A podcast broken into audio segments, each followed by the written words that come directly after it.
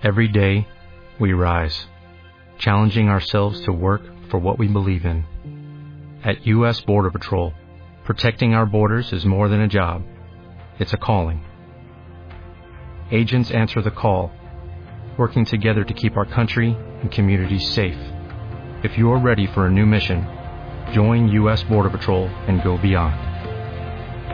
Learn more at cbp.gov/careers. Hola, hoy quiero contaros otro cuento. Se titula Una pareja en el bosque y es del escritor O. Henry. Espero que os guste. Había una vez una pareja que se conocían desde niños. Todo el pueblo donde vivían los conocían desde pequeños. Cuando la chica llegó a la mayoría de edad, sus padres aceptaron que los jóvenes se casaran.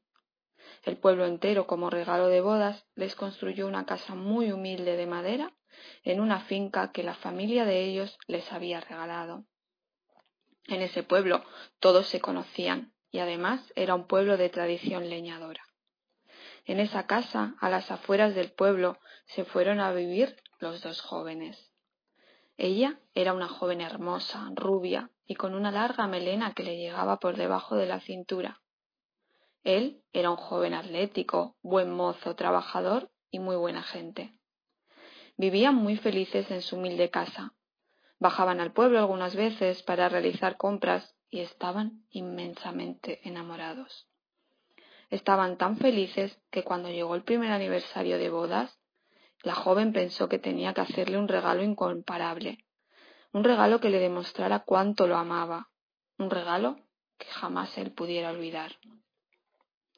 Cuando el joven se fue al bosque a trabajar como todas las mañanas, ella bajó al pueblo a recorrer los pocos negocios que había, y allí, buscando de un lado para otro, con las pocas monedas que había conseguido ahorrar durante un año de lo que le sobraba de la compra, pensando en este regalo, recorrió cada establecimiento. Pero no consiguió nada. Ella no quería hacerle un suéter, ni regalarle un hacha nueva, ni una suculenta comida. Quería algo que él jamás pudiera olvidar. Al final del pueblo, en el escaparate de la joyería, vio colgado a la vista de todos una enorme y hermosa cadena de oro. Y entonces se acordó que el único objeto de valor que él tenía, el único bien de valor que él apreciaba, era un reloj de oro que su abuelo le había regalado. Todas las noches el joven acariciaba su reloj y escuchaba su tic-tac, como si su abuelo le hablara al oído. Ella pensó que esa cadena de oro sería un hermoso regalo para él. Pero cuando entró a preguntar el precio, el dinero que ella tenía no era suficiente, y volvió de camino a su casa, con la decepción de quien no puede cumplir un sueño.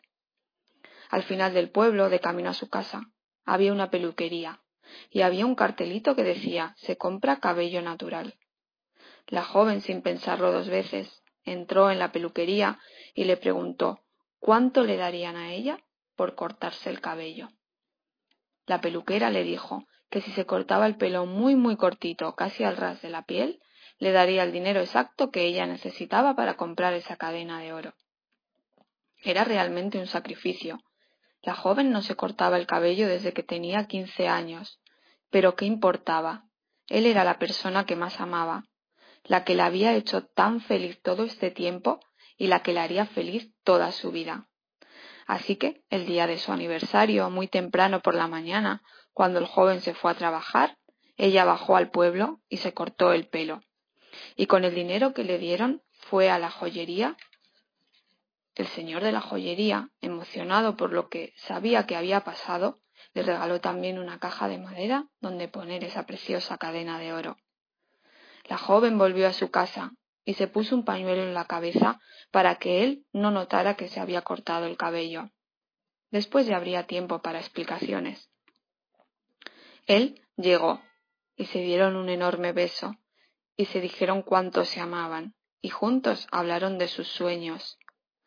La joven sacó debajo de la mesa el paquete donde estaba guardada la cadena de oro y él se subió arriba de una silla y del armario sacó una caja de cartón que ella nunca había visto y que era su regalo para el aniversario.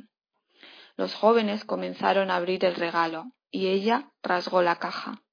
Y dentro de la caja había dos enormes peinetas de plata que él había comprado vendiendo el reloj de oro de su abuelo.